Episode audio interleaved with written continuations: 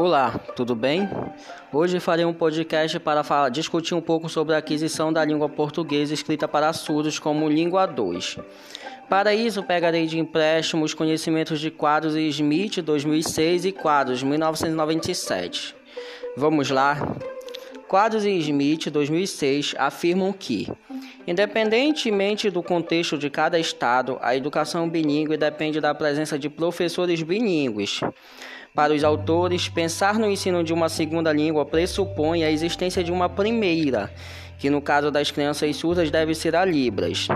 Mas, apesar dos estudos indicarem a característica inata da linguagem, é necessário que a criança tenha contato com a língua a ser adquirida. No caso dos surdos, é importante que ele conviva com usuários da língua de sinais.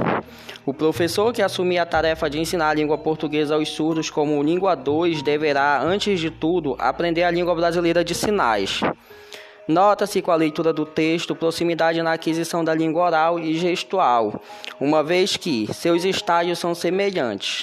No caso das crianças surdas, sugere-se que aos dois anos ela já consiga utilizar sete configurações de mão e simples combinações de fatos.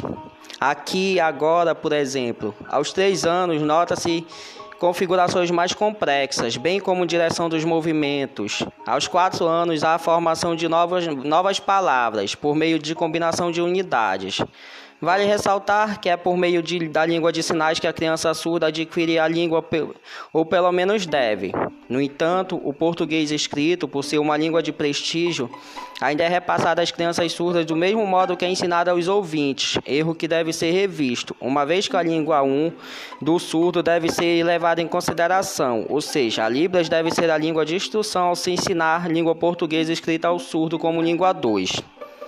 Quadros 1997 cita três formas de aquisição de língua: simultânea, que ocorre com crianças cujos pais utilizam duas línguas, a não simultânea, adquirida por pessoas que passam a morar em outro país, e a aprendizagem da língua 2 de forma não sistemática, nas escolas de língua estrangeira, cuja aquisição de língua 2 é artificial, diferente da língua 1. Quadros da ênfase ainda impossibilidade da aquisição das duas primeiras formas por crianças surdas, que estaria relacionado com a condição física da criança, uma vez que ela não ouve. Logo, suponha-se que os pais das crianças, no primeiro caso, gesticulem libras, mas oralize português. Haverá aquisição apenas da língua de sinais, uma vez que o surdo não ouve, portanto não oraliza. No segundo caso, quando a aquisição se dá por pessoas que vão morar longe do país de origem, só ocorreria na hipótese de ser outra língua de sinais. Supõe-se que o indivíduo surdo, usuário de Libras, mude-se para os Estados Unidos. Ele não aprenderá o inglês, mas poderá adquirir a língua de sinais norte-americana. Vale ressaltar que a aquisição da língua 1 por surdo se dá de forma natural, espontânea, processo análogo à aquisição da língua oral por crianças ouvintes.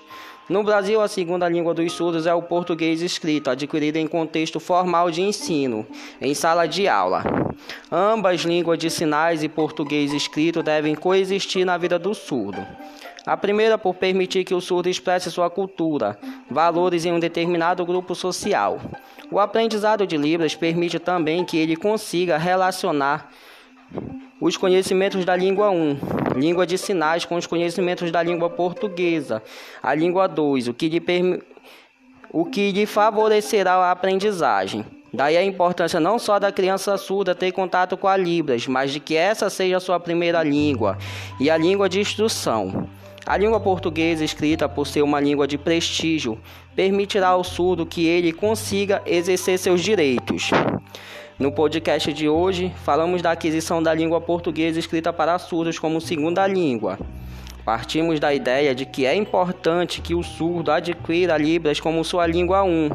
Falamos dos estágios de aquisição da língua 1 por crianças surdas. Expomos as formas de aquisição de Língua 2, citados por Quadros, 1997, dando ênfase para o fato de que apenas uma das formas é passível de aprendizagem pelo surdo.